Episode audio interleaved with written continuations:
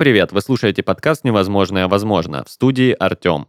Гости нашего подкаста делятся своими историями о том, как нестандартный подход и смелые идеи превращают мечты в успешный бизнес. Партнер этого выпуска – федеральный мобильный оператор Йота с покрытием по всей России. Йота позволяет настроить тариф под себя с точностью до минуты и гигабайта и не платить за лишнее.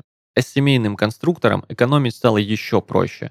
Теперь можно объединить до 6 человек в одну группу и управлять всеми тарифами одновременно. Сегодня у нас в гостях Дмитрий Пангаев, основатель сервиса фоновой музыки для бизнеса «Бубука». Дима, привет. Привет. А, Дим, смотри, я хочу начать с э, небольшой презентации. А, представь, что мы с тобой э, в лифте между первым и десятым этажом, и тебе нужно рассказать мне и нашим слушателям о сервисе Бубука. Что бы ты за эти 10 этажей им рассказал? Я, я сначала думал, что если мы окажемся в лифте и застрянем там, так. то, наверное, самое последнее, что может быть хорошего, это я буду рассказывать про свой сервис.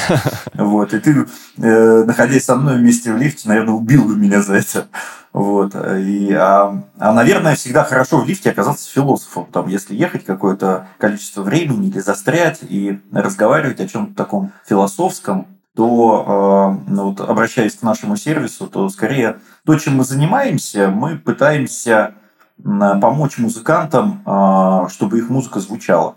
На мой взгляд, это самое главное в жизни музыканта, артиста, чтобы его музыку слышали. Не просто там она лежала где-то, он написал ее, она лежит у него в столе, он страдает от этого, а изначально его цель артиста всегда заключалась в том, чтобы его услышали, а потом он уже думает о том, чтобы заработать на этом деньги. Вот. Но вот мы решаем две его задачи.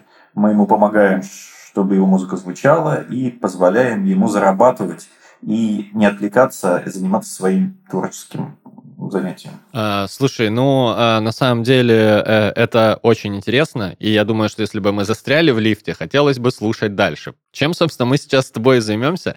Хочется немного э, препарировать и побольше поговорить о сервисе Бубука. А, кстати, если мы с тобой в лифте между первым и десятым этажом, и можно э, музыку заказать, которая там играет, может быть, что-то посоветуешь? Вот ты знаешь, э, мы изначально э, позиционировали себя как э, сервис функциональной музыки. То есть музыка имеет определенную функцию, какую-то несет. И это определение, оно еще появилось в советские времена когда на больших-больших заводах, огромных, работали, например, много-много токарей. Токарь работает целый день, на заводе шум. И у него возле станка были наушники. Он надевал эти наушники, отключался от всего остального шума и слушал, например, позитивную какую-то или патриотическую музыку в Советском Союзе, или классику. И спокойно точил свою заготовку там какую-то. У него не было вот таких больших стрессов сильных. Поэтому все зависит от того, а, какая обстановка. Если мы с тобой вдвоем, например, окажемся в лифте, это одна история, да? Вот. Если я окажусь, например, в лифте с красивой девушкой, это другая история, например, да? Вот. А, что мы будем делать в этот момент? Мы будем там а, пить коньяк, это одна история. Вот, мы будем просто разговаривать, это другая история. И вот от этого зависит э, тот музыкальный фон, скажем, э, в котором мы будем находиться. То же самое и к бизнесу относится. То есть, там, допустим, э, французская кофейня – это одна история, и, соответственно, если владельцы заведения хотят добавить там какой-то антураж, ощущение Франции, то ну, должна соответствующая музыка играть. А, например, там какой-нибудь пивной паб – это совсем другая история, другая музыка должна быть. Или модный кальянная, в которой там совершенно третья э, музыка должна быть. И публика разная. Поэтому э, я бы вот так не сказал, какие конкретно треки. Все зависит от ситуации. Угу. То есть э, музыка должна выполнять свою функцию? Музыка должна радовать, да. Дим, смотри, ты говоришь, что основное назначение проекта Бубука – это чтобы артист был услышанным. А почему ты, в принципе, э, этим заинтересовался? Какой за этим стоит бэкграунд? Может быть, ты сам занимался музыкой, может быть, был как-то к ней причастен в прошлом? Почему такой выбор? Почему такой путь? Путь никак не связан с моим э, занятием, хотя я действительно занимался музыкой и занимался э, монтажом звука, всегда этим увлекался, и, в общем, была на определенном этапе была моя профессиональная деятельность. Я довольно долго проработал на радио, вот, и конечно, и в музыке понимал, и немножечко разбирался в авторских правах. И когда мы впервые столкнулись с этим, оказывается, музыка-то не принадлежит народу, да? А кому-то конкретно, и кто-то еще конкретно хочет собирать деньги. И насколько это было справедливо, несправедливо, я уж не буду рассуждать, но мы решили сделать некую альтернативу э, и создать условия, при которых люди, которые хотят пользоваться легально музыкой, могли бы ее легко получить без лишних проблем, и у них не возникало желания ее стибрить. Ну, то есть э, в каком-то смысле это и продвижение культуры потребления, правильно? Ну, безусловно, безусловно. Дим, смотри, ты говоришь, когда мы с этим столкнулись. В какой момент это произошло, когда вот ты непосредственно погрузился в эту тему и понял, что такого сервиса не достает и что он обязательно нужен? Мы, наверное, в 2007 году где-то примерно а, решили создать радиостанцию в супермаркетах, так называемую. Такая была у нас идея, а, почему бы не звучала музыка внутри торговых помещений. И почему бы там не начать размещать рекламу. И тогда мы стали думать, а как это сделать вообще? Как это удаленно сделать, там, интернет-вещание какое-то. Если интернет будет э, тормозить, э, музыка будет заикаться, реклама не будет играть. Вот. И тогда мы начали изучать способы, как, какие есть, как, как это можно запустить все. Появились пер, первое у нас программное обеспечение какое-то, там, кривое, косое, но тем не менее мы его запустили. Ну и, конечно, мы столкнулись с проблемой музыки. А это же коммерческая деятельность, и музыка должна быть с правом публичного исполнения. Соответственно, э, тогда всем этим, как и сейчас, собственно говоря, да, рулит организация по коллективному управлению правами в нашей стране, имеющая государственную аккредитацию. Ну и что-то они денег много запросили от нас за, за эту деятельность. Вот. Мы решили поискать альтернативу и подумали, а почему бы не, ну, не купить какую-то музыку. Сначала мы ее купили, с кем-то договорились, набрали какую-то первую базу, потом начали расширять ее, потом подумали, а почему бы а, не поделиться этой музыкой с другими пользователями, да? Так родился этот сервис Бубука. И, а потом мы подумали, а почему бы не работать напрямую с артистами, почему бы не создать им условия, при которых они видят все прокаты, всю отчетность, как, как сотовой компании можно там распечатку сделать каждого проигрывания и за это начислять гонорар. А потом мы подумали, а почему бы не расширить наши знания на другие сферы деятельности. Ну, вот так вот и, и, и шло все по накатанной. А слушай, мне вот всегда интересно, э, почему люди, грубо говоря, на чем-то не останавливаются, да, даже по твоему краткому рассказу ты говоришь, а потом еще, а потом еще. А ведь на момент, э, когда пришла вообще идея этого сервиса, насколько я понимаю, у тебя уже существовал ресторанный бизнес, ты им занимался и так далее. Почему все-таки э, этого стало мало? Почему эта тема? Ну, почему люди, почему артисты пишут новые и новые песни, да? Это же какой-то такой процесс. Я вообще бизнес не отделяю от творчества.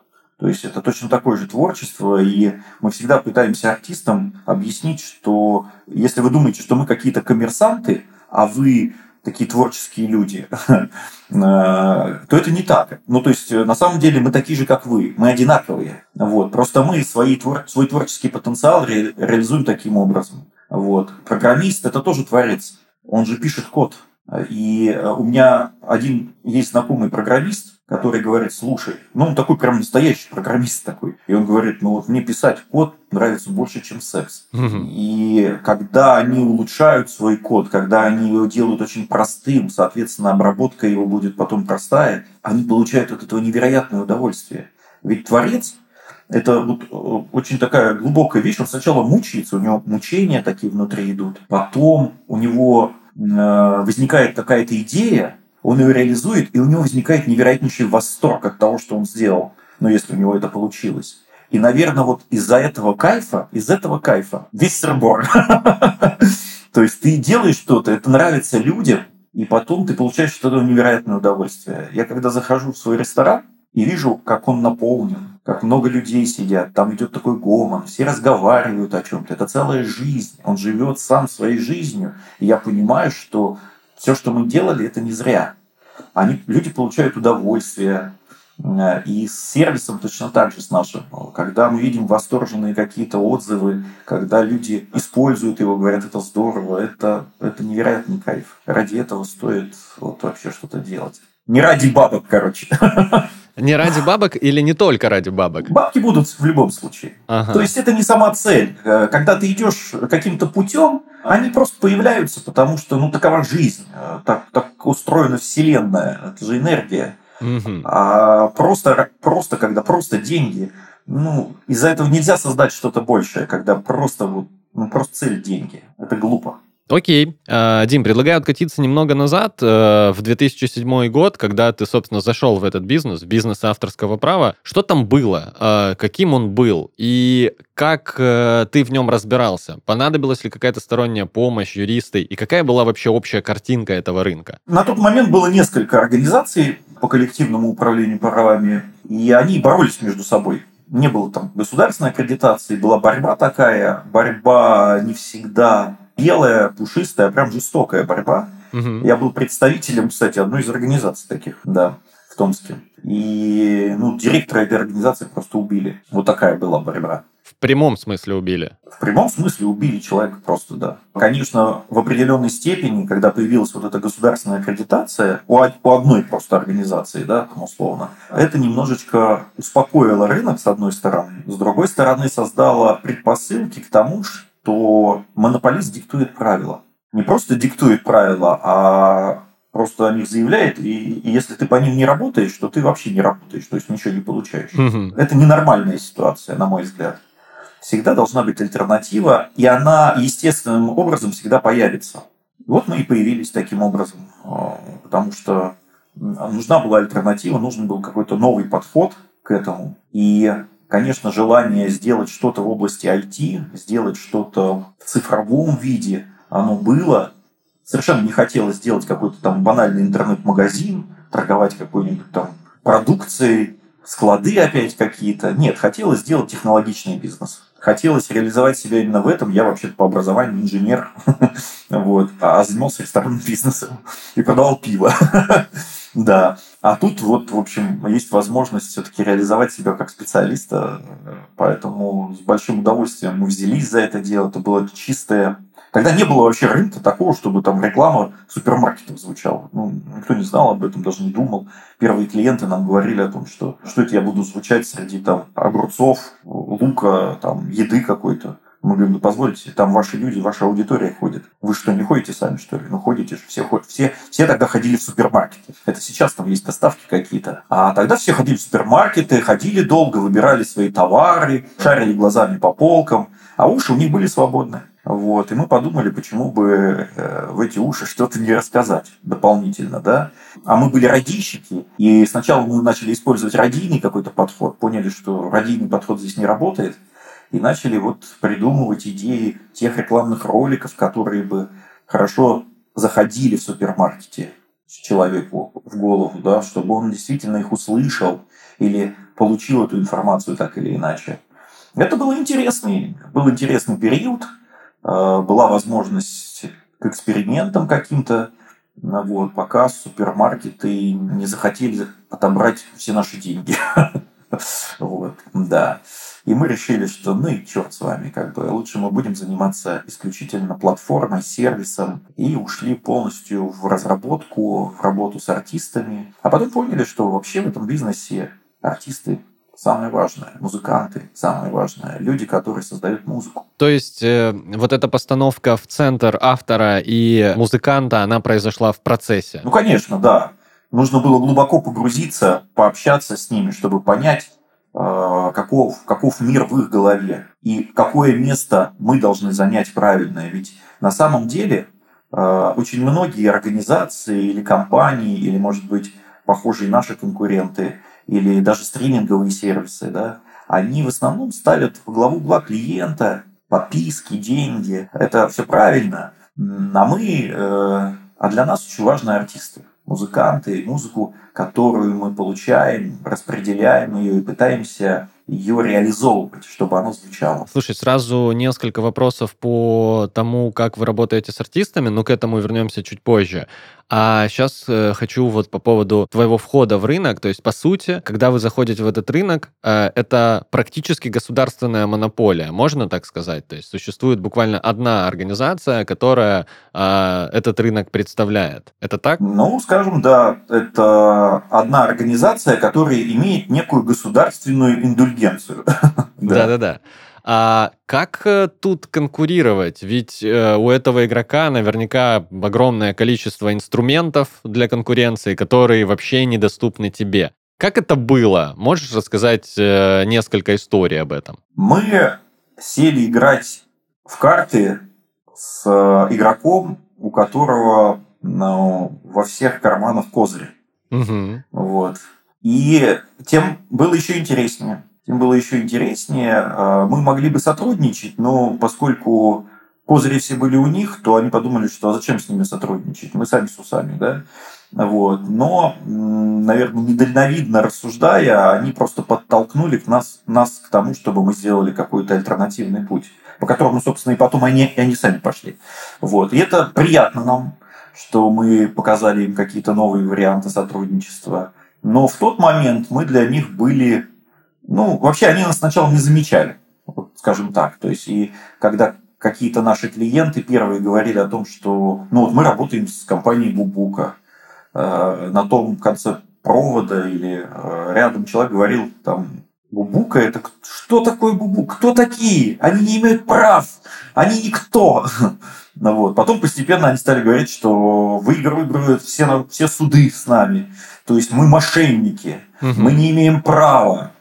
А потом, когда проиграли первый суд, на самом деле, э, вот, они немножечко ну, как бы пересмотрели свою позицию и сказали, что, ну, наверное, да, вы имеете право на какое-то существование, но у вас очень мало музыки, а у нас вся музыка, любая какая есть, вот, и поэтому вы сдохнете. Да.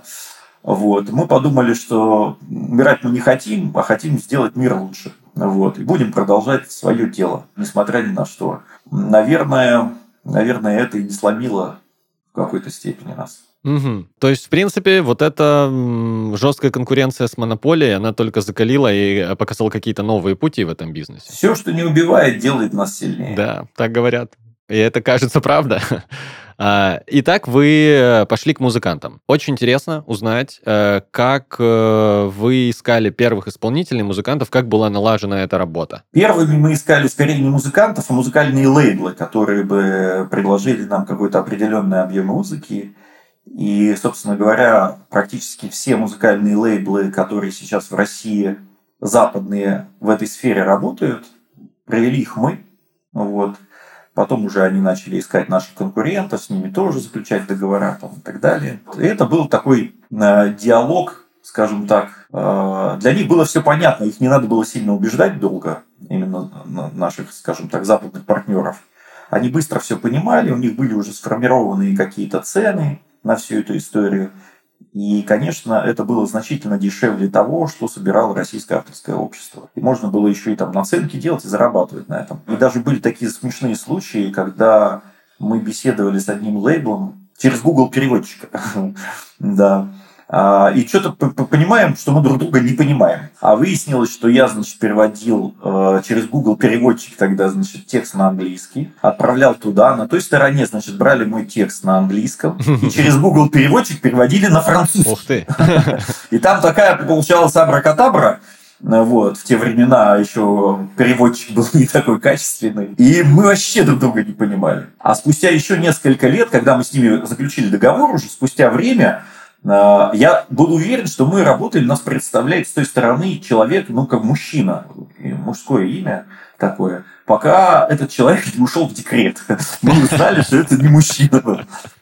Вот так мы строили первые отношения наши, а потом уже со временем мы перешли на этап работы с артистами. Непосредственно у нас есть много даже физических лиц, с которыми мы работаем. Вот, потому что у них есть ну, своя интеллектуальная собственность, своя музыка, почему нет, они тоже э, хотели бы, чтобы их музыка звучала. Вот мы им помогаем. И сейчас, конечно, уже все намного проще, э, люди уже понимают, они быстро сами заходят, мы стараемся им максимально облегчить возможность там, ну, загрузки контента, заключения договора, вот, хотя, тем не менее, есть сложности там, с подписанием ну, документов, ну, без них никак нельзя просто, да, нужно передать как, какие-то права-то для того, чтобы работать. И когда артисту, особенно музыканту, даешь договор, он, короче, его начинает читать, и он в ступор впадает в такой, ну, причем музыкант, он артист, а тут ему дают какой-то договор. Юридический.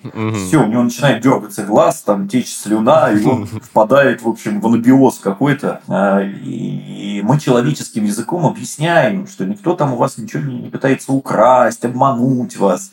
Вот. Но договор необходим, иначе без договора нас просто засудят. Ну, постепенно, как бы, ребята понимают, все это музыканты. Но бывают разные ситуации. Иногда до сих пор даже некоторые артисты не понимают особенно старые закалки, очень сложно объяснить. Угу. А как э, обстоят дела сейчас э, в работе с артистами? А, артист приходит к вам, и вы начинаете вместе работать? Или есть какая-то система поиска, ищете сами и предлагаете свои услуги по распространению музыки? У нас есть специальный музыкальный отдел, который этим занимается. Они работают как с входящим трафиком, то есть обычно отдельные артисты, музыканты какие-то, они приходят к нам сами, вот, а с какими-то крупными правообладателями, какие-то крупные музыкальные лейблы, мы идем навстречу, мы делаем первый шаг, объясняем, рассказываем. Сейчас стало проще, учитывая, что некоторые каналы монетизации исчезли в России, да, они перестали работать, и артисты не получают. Поэтому они там обратили внимание на наш сервис, там, на другие сервисы, пытаются больше найти способов монетизации. Вот. И сейчас, конечно, большой поток музыки к нам идет, входящий трафик. Вот. Но, тем не менее, мы продолжаем работать с крупными правообладателями холодным способом, да, обращаясь к ним первыми. То есть э, работа и так, и так идет.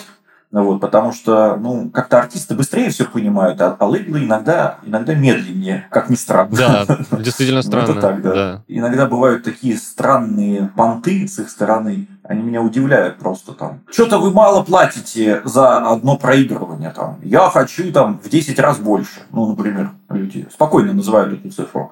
Мы говорим, а почему столько-то вы хотите? Ну, вот я так ценю свою музыку. Мы говорим, ну, хорошо, ну, давайте теперь посчитаем, там, какое количество вот представьте, мы всем будем платить такие деньги. А, значит, посчитаем, какое количество треков играет в одном заведении в день посчитаем, сколько проигрываний, посчитаем, сколько мы вам должны выплатить, сколько там еще немножко себе, чтобы заработать, мы должны же как-то.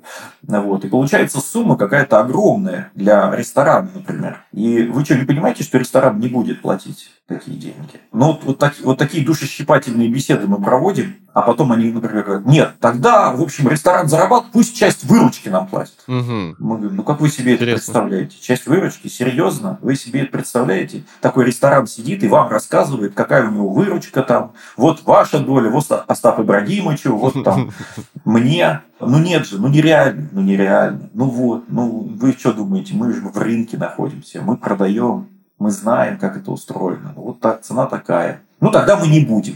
Мы говорим, ну а если вы не будете, будет звучать ведь другая музыка просто. То есть не умрет ресторан, не умрет там сервис Бубука, он найдет просто другую музыку, которая будет звучать, а ваша не будет звучать. И что вы хорошего сделали? ну ничего ж хорошего не сделали, да. Или иногда бывают такие условия у некоторых крупных лейблов, когда они говорят, ну, нам нужен гарантированный платеж. Вперед, предоплата. Угу. Вот. И иногда называются какие-то такие суммы, ну, большие, сумасшедшие иногда суммы называются. Ну, на мой взгляд, по крайней мере. Причем еще условие такое, что если ты эту сумму за год не выбрал, она сгорает. Ну, то есть ты сделал предоплату, значит, и, и не выбрал эту сумму на, по определенному какому-то тарифу, например, то она в конце года сгорает просто. Угу. И вот эта а, сгорающая часть, это такой типа классный бонус для менеджмента лейбла. Типа они такие, а, мы крутые, мы заработали бабок. Вот так вот круто, на ровном месте. Вот, и поделили между собой. Потому что, ну, типа, артисты же как бы эта музыка-то не звучала никакая, а это просто деньги, которые мы можем поделить. Ну да. Да, но они не задумываются, что, в общем, главная это их функция, чтобы музыка звучала, чтобы артисты, чтобы музыка артистов звучала, чтобы они тоже зарабатывали. А когда они проходят через длинную-длинную цепочку посредников, которые сами хотят заработать, то и музыка не звучит, и артисты ни черта не получают. Вот по поводу вообще ценообразования в сфере, в которой ты работаешь, а как устроена экономическая модель а, сервиса? Как в ней э, зарабатывает, собственно, автор, как в ней зарабатывает лейбл и как зарабатывает э, сам сервис? И менялось ли это со временем в вашей истории? Как это, как это в динамике происходило? Всегда что-то в деталях меняется. Всегда что-то корректируется. Там, э, но чтобы говорить там как-то по-новому об, об экономике э, нашего бизнеса, может быть, я бы скорее подошел к этому философски. А философия нашего бизнеса заключается в следующем. Мы уважаем интеллектуальную собственность и считаем, что это практически, ну, как бы, вот если бы все относились как, например, к обычной собственности. Но вот есть трек, там есть автомобиль, например, это же там собственность человека. Ее надо уважать или недвижимость какая-то. Так вот, э, интеллектуальная собственность тоже ее следует уважать. И когда у артиста есть, например, трек записанный, какая-то мелодия, музыка, песня, а, она не имеет добавленной стоимости. Ну, то есть он ее уже написал, вот она существует и все. И это интеллектуальная такая собственность у него. И интеллектуальная собственность может стоить тысячу рублей, может стоить миллион, может стоить ноль. Угу. Ничего не стоить. Да, вот как ее оценить? Так вот, чтобы совершить сделку и заработать на интеллектуальной собственности, нужен продавец, который продает эту музыку. Один ее создает, а второй продает. И сделка, и качество сделки, и уровень денег зависит от того и от другого. От того, кто создал хороший трек, красивую мелодию, которая может звучать в разных сферах, и от того, кто грамотно и правильно его продал. А это значит, сделка вот зависит от этих двух людей. А это значит, сделка делится пополам. Это честно, справедливо. Один сочинил музыку, а второй ее продал, пройдя там свой путь, там один тоже свой путь прошел, он мучился, переживал, значит, сочинял, не спал ночами, там, неважно, сводил это все в студии, тратил деньги на сведения, там, на аранжировку. Это все понятно. Второй тоже шел свой путь. Он имел трек, он, э, значит, делал какие-то маркетинговые действия, да, сделал какой-то сервис, собрал кучу людей, которые его рекламируют, продает, менеджеры, юристы, там, заключают договор тоже свой длинный путь. И на самом деле вот все должно быть поровну, 50 на 50. И мы в своей модели приблизительно стремимся именно к этому, чтобы артисты зарабатывали. То есть мы убираем лишних посредников, которых бывает иногда много, и до артиста доходит. Знаешь, этот был э, мультфильм так, в советское время, «Карусель», такие мультики были. И там такой мультик был. Мы делили апельсин много на сову на да, да, да. да, и последнему там кожура доставалась. Вот это артисты, музыканты, как правило, э, в музыкальном бизнесе. И они всегда возмущались. А сделать ничего не могут, потому что ну, они сочиняют музыку, они занимаются своим делом. Вот. Каждый должен заниматься своим делом. Поэтому вот э, мы, убирая лишних посредников, увеличиваем доход артиста. А самое главное, мы расширяем варианты дистрибьюции его музыки. Угу. Слушай, э, все артисты, и большие, и маленькие, тоже, наверное, вопрос из разряда философского, а, но э, большинство артистов, и больших, и маленьких, они э, говорят и мечтают о том, чтобы вообще убрать посредника между потребителем музыки и автором музыки. Как считаешь, это вообще возможно и когда-нибудь произойдет в глобальном смысле? Скорее уменьшится вот этот путь от артиста до слушателя он уменьшится. И вот мы этим и занимаемся. Но в любом случае это какая-то команда людей, которые вот это все делать должны. То есть это, это мир. Мы создаем мир, в котором путь от автора до слушателя в один клик. Вот такой мир мы создаем. Но все равно кто-то должен это делать, потому что артист должен писать музыку, сочинять новые песни. Вот. А если он будет заниматься сам продажей себя, то когда он будет писать музыку?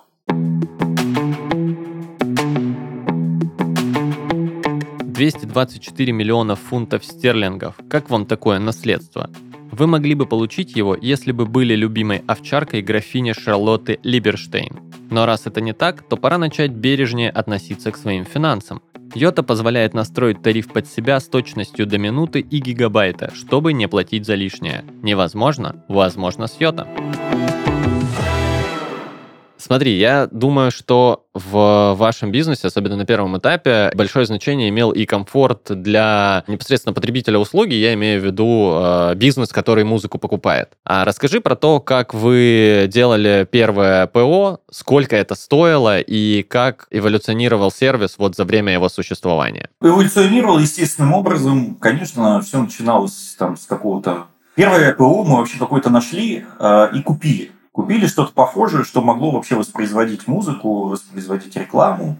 Потом мы пытались дотачивать. Потом поняли, что дальше с этим ПО мы уйти не можем. И начали писать собственные первые решения какие-то. На Linux все это было написано. Сколько денег, понятия не имею, вообще не помню. Вот это тоже такой творческий процесс был. Потом мы подумали, а зачем нам нужны компьютеры, когда можно использовать сотовые телефоны. Тогда уже смартфоны появились, их можно использовать что, собственно, потом наши там, определенные конкуренты взяли тоже на вооружение. Да и вот так вот и эволюционировал, как я в, в начале. А, а можно вот так сделать? Ну, вот так можно сделать. А можно еще вот так сделать? Да, ну, можно, можно. Ну, давайте сделаем. А теперь можно еще вот это прикрутить? Можно, можно. Ну, давайте. Такой вот процесс какой-то. А что нужно еще там нашим клиентам?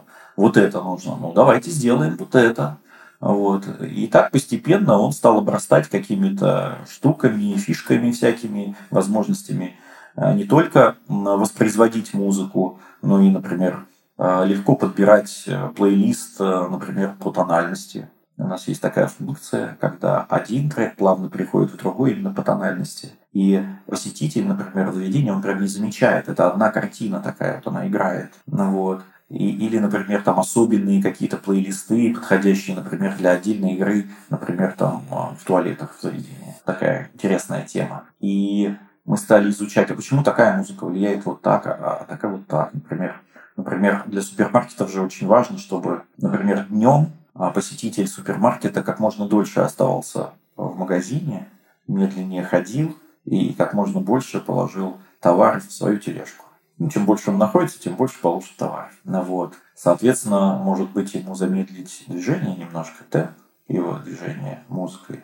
Или, например, убыстрить, когда час пик, когда быстро люди вечером приезжают, набирают, быстро на кассу, быстро рассчитались, все, поехали следующие. Или, например, э, вот ну, сети супермаркетов, они набирают большое количество э, э, персонала постоянно. И раньше никогда не задумывались о том, что их потенциальный персонал ходит к ним в супермаркет. Мы им говорим, слушайте, вы там куда-то в газеты даете объявление. Да вы дайте внутри супермаркета, черт возьми. Скажите, мы набираем, нам нужны кассиры, нам нужны грузчики, вот мы набираем, подойдите тут к стойке, оставьте заявку, например. И мы с первой сетью, когда это сделали, они офигели вообще от количества заявок, и как оказалось просто, не тратить денег, получить достаточно большой входящий трафик. Или, например, мы поднимали продажи одной воды, минеральной воды, просто нам нужно было увеличить продажи в супермаркете, и мы думали, а как это сделать?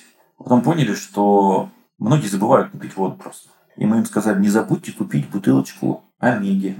ну, вода так называлась. Просто вот такой рекламный ролик. Не забудьте купить бутылочку Омеги. Человек идет, а, блин, точно, я же забыл купить воды. Хватит Омегу и пошел. Вот. И все это мы делали программно, да, мы делали максимально просто, настолько, чтобы сам супермаркет или сеть супермаркетов могла этим управлять. Вот, вот у нас сейчас даже сделана фишка, когда можно текст написать, а Бубука скажет его голосом. И наложить, э, наложить тут же подложечку из нашей легальной музыки, вот, и тут же разместить ролик у себя в супермаркете. Ну, вот, мгновенно. Ну, то есть, все это там в течение получаса можно сделать смонтировать, сформулировать текст и запустить. Или, например, у нас есть штука для ресторанов, ну, очень быстро опрос можно делать. То есть в Бубуке составить вопрос-ответ, варианты, точнее вопрос, варианты ответов, вот, и тут же сгенерировать QR-код, который можно наклеить на стол в заведении, да, и написать там, мы проводим опрос, например, или акции. Пройди опрос, получи там пироженку.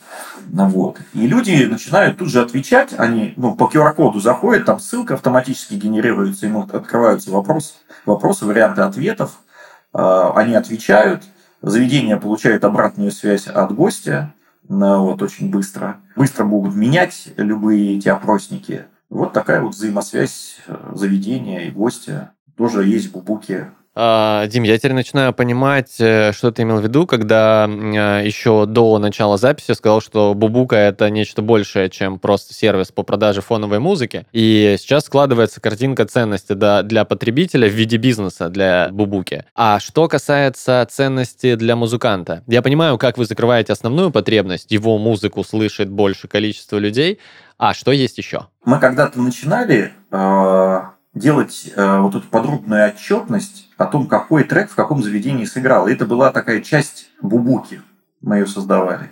Но когда мы ее сделали, мы поняли, что мы сделали нечто большее. Угу. Вот. Э, и мы это вынесли вообще в отдельный продукт, платформу, которую назвали йога. И сегодня артисты для того, чтобы работать с бубукой, они как бы заходят на самом деле на йогу. Вот. И у них там есть свои аккаунты, личные кабинеты, в которых они видят всю подробную информацию о том, когда, где сыграл. То есть им прилетает прям сообщение а, о том, что твой трек сейчас играет в таком-то заведении, в городе. На карте показана точка, геолокация, что это реальное заведение. Фотография, вот оно заведение, вот сейчас там играет твой трек. Ты не поверишь, это иногда настолько возбуждает артиста, то есть больше, чем деньги. Вот. То есть он говорит, блин, мой трек там играет у нас есть один артист, музыкант, он скорее музыкант-любитель такой, но он играет хорошую, сочиняет хорошую музыку, а, а бизнес делает там банковский бизнес какой-то, он просто играет хорошую музыку. Его возбуждает именно то, что его музыку слушают. Где-то в Якутии, в каком-то ресторане или кафе играет его музыка, он звонит и говорит, ребята, мой трек играет в Якутии. Вот. И, конечно же, мы наш этот опыт смогли распространить не только на рестораны, заведения или публичные места, отчетность. Да? На сегодняшний момент артист, заходя на нашу платформу, видит, например, он может посмотреть, сколько раз вчера, например, его трек прозвучал на всех радиостанциях страны. Может в отдельности посмотреть, на каких радиостанциях звучала его музыка. В деталях, абсолютно в деталях все это увидеть. Или, например, э, мы создали технологию, которая позволяет э, караоке-бару, ну, то есть отчит, отчитываться в караоке-баре и даже узнать, спел твою песню человек до конца или включил, сказал, фу, говно, и пошел дальше, да, или допел ее, и более того, часто поет, например, ее, понимаешь? Ее часто поют, а это настоящая народная любовь, когда тебя поют в караоке. Так, может быть, стоит, например, поехать с концертом в этот город, если там много поют тебя в караоке, да? И артист начинает получать на основе тех данных, которые мы собираем, начинает получать довольно интересную аналитическую информацию, которая позволит ему делать впоследствии какие-то выводы учитывая, что йога – это некий такой конструктор, платформа, которая позволяет, по сути, отследить любой трек в любой сфере бизнеса, если поставить нам задачу такую. Вот, надо отследить там-то. Например, там, мы вот сейчас отслеживаем в кинотеатрах, можем узнать, сколько сеансов было, сколько людей там присутствовало. И главное, чтобы это монетизировалось каким-то образом. Да? Потому что мы, например, сейчас отслеживаем все радиостанции, но мы не работаем с ними, мы не собираем деньги за это. Мы просто даем артисту это в качестве полезной информации которую он может там, например, взять, пойти, там, разобраться, где мои деньги, например, или просто поизучать это, как часто его слушают, как он там в ротации присутствует а, в России, например, или не в России. Но мы пока не можем это никак монетизировать, потому что, чтобы это монетизировать, нам нужно иметь 90-95% того контента, который играет на этой радиостанции, да, чтобы приходить уже и говорить, у нас есть права. А вот здесь как раз срабатывает инертность артистов. Ну, то есть они там, ну, нет, мы там по старинке, мы там вот нет, мы не будем. Мы говорим, ну, не будете, не будете, ладно, что. Будет кто-то другой зарабатывать, а вы не будете. Вот. И это такая вот платформа, которая, на мой взгляд, ну, давно напрашивалась в России, и не только в России. На самом деле проблема это мирового уровня когда человек реально, ему говорят, да нет, да ты чё, чтобы отследить там в каждом заведении, да это сложно, это невозможно. Вот да, звучит невозможно. Да, да, врут. Как, что, да и вообще, когда заявляют, что что-то там невозможно, это улыбку вызывает всегда. Ну, блин, как? Для нас, мы разработчики, мы инженеры, что значит невозможно? Нифига, все возможно. И вот мы иногда рассказываем об этом, обо всем. А знаешь, э, я на каком-то канале последнее время услышал э, какой-то журналист говорил, ну вот, типа, айтишники уехали все, сволочи, где наши русские айтишники? Мы говорим, мы тут, ребята, мы здесь, мы здесь, мы делаем такую прикольную штуку для, для артистов, для управления авторскими правами, мы сделали невероятную вещь. Никто не слышит. Вот из таких федеральных каналов постоянно боремся за это, за право что-то вякнуть там. вот. А они прям вот как, как будто это, ну вот, ну расскажите о нас. Ну нет, типа, вы денег нам заплатите, большие миллионы. Мы говорим, да черт возьми, ну давайте мы лучше эти миллионы потратим на нашу разработку и быстрее все сделаем. Для нас это важно очень, для артистов важно. А вы же как бы вот вы же СМИ, вы же должны рассказывать. Нет, нифига. В общем, с трудом все это идет, хотя казалось бы, вот он, вот они потребители, вот они одни создают контент, другие его потребляют. Мы между ними создали некую такую удобную платформу, которой, кстати, в мире нету таких аналогов. Того, что мы сделали в одном месте. Но, тем не менее, вот приходится с большим боем, в общем, доказывать свое право на жизнь. Ты мне задал один вопрос, а я вот как-то так все это, да? Очень здорово развернуто, и, э, видишь, мы докопались до сути э, возможности невозможного в твоем ну да, бизнесе, ну да, и да, это, это как раз-таки важный наш нарратив. Дим, ну, не могу не спросить один такой вопрос, э, который тебе наверняка задавали много раз, но, наверное, ты так поэтому и назвал проект, чтобы этот вопрос часто слышать. Почему Бубука? Почему это так называется? Ну, когда мы все это затевали, в основном были такие компании, знаешь, э, все айтишные компании в тот момент, которые что-то там делали,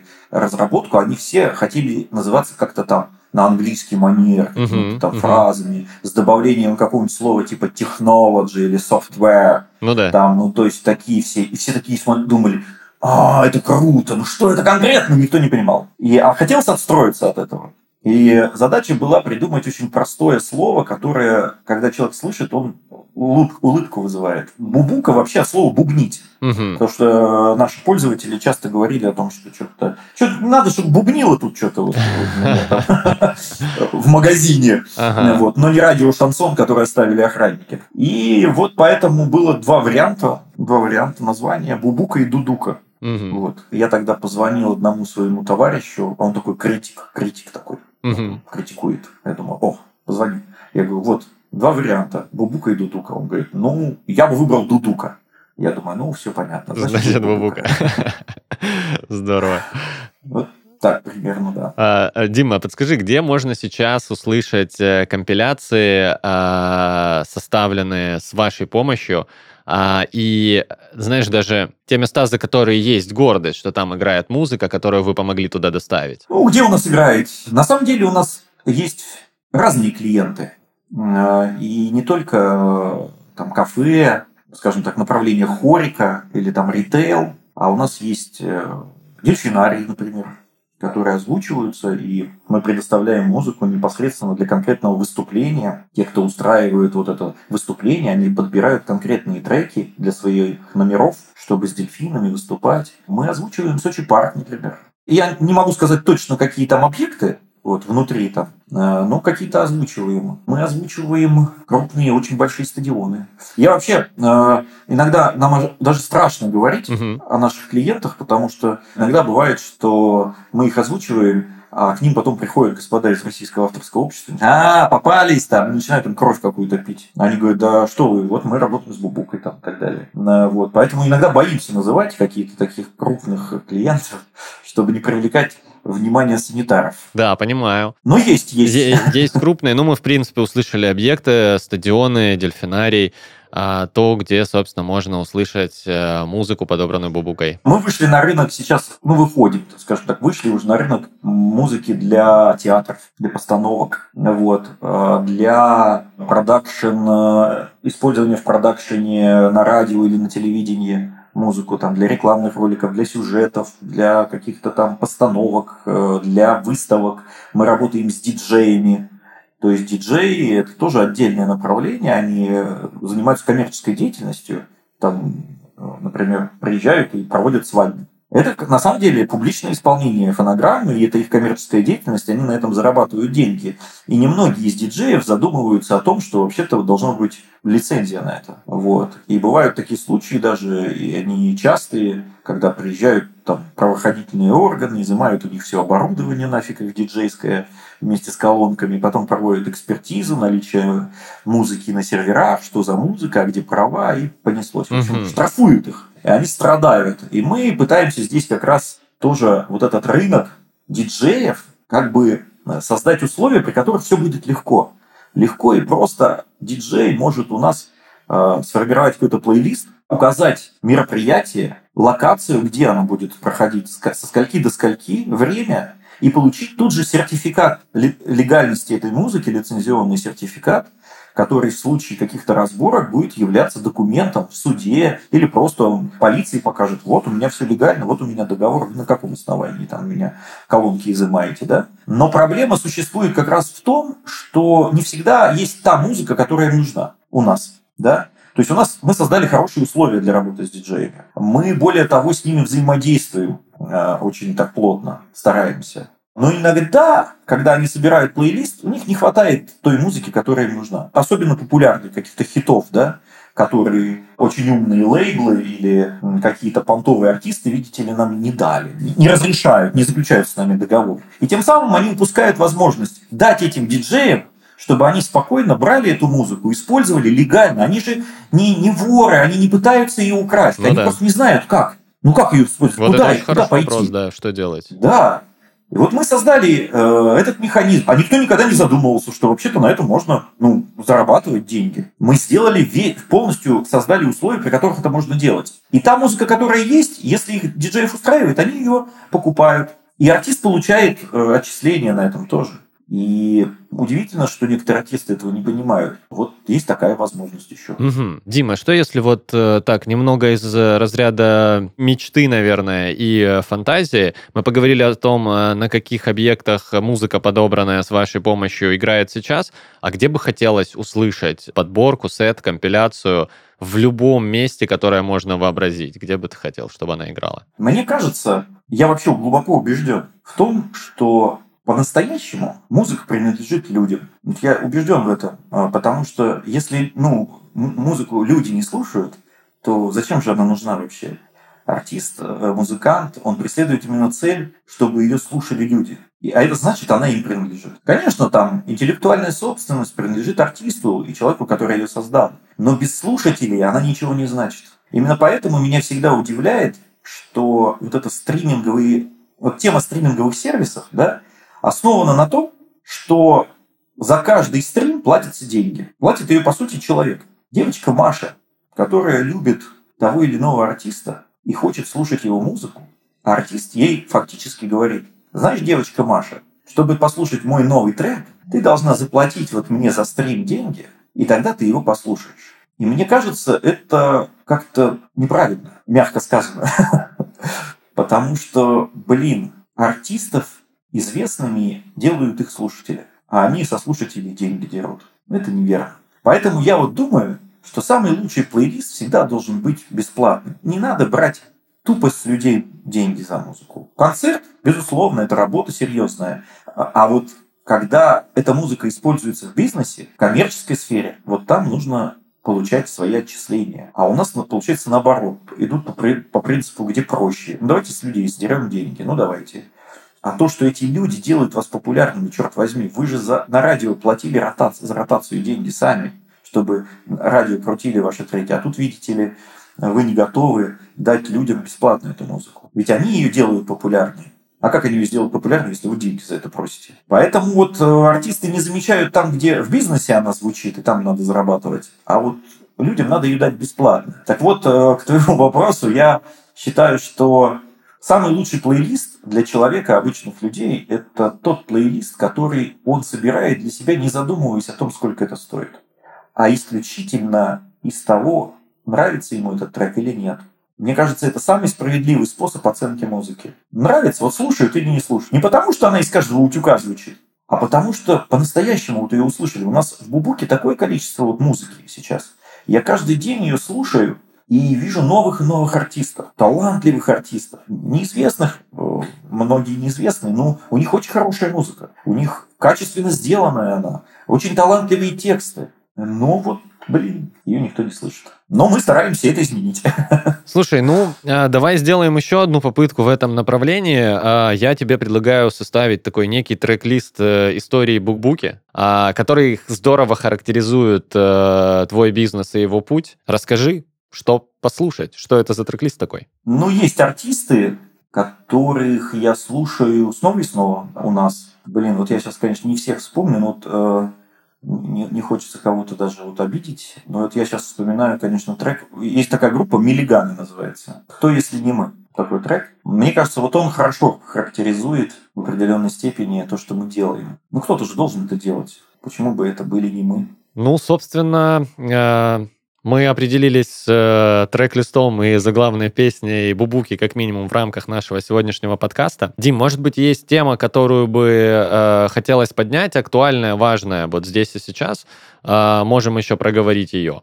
Вообще, на мой взгляд, в последнее время наши компании и вообще, наверное, рынок IT, он сталкивается с такой э, серьезной проблемой нехваткой кадров людей. Особенно, э, когда бизнес совершенно новый, когда то, чем ты занимаешься, ну, этому нигде не учили. Вот. То есть, ну, например, там, когда мы ищем, например, музыкального редактора, а вот где его найти? Где учат там подборки треков для, для бизнеса? Нигде. А это значит, мы их учим сами. И, конечно, колоссальная проблема с э, персоналом, с людьми, которые бы это делали, особенно с молодыми. И это, наверное, проблема такая очень масштабная. Ну вот она сейчас потихонечку меняется, но тем не менее вот этот уровень профессионализма очень сильно упал. Ну то есть человека можно всегда научить, если он ну, развит, если он готов учиться. А когда Э, люди приходят, ничего не умеют, вот, сразу хотят много, вот, и у них там куча понтов каких требований.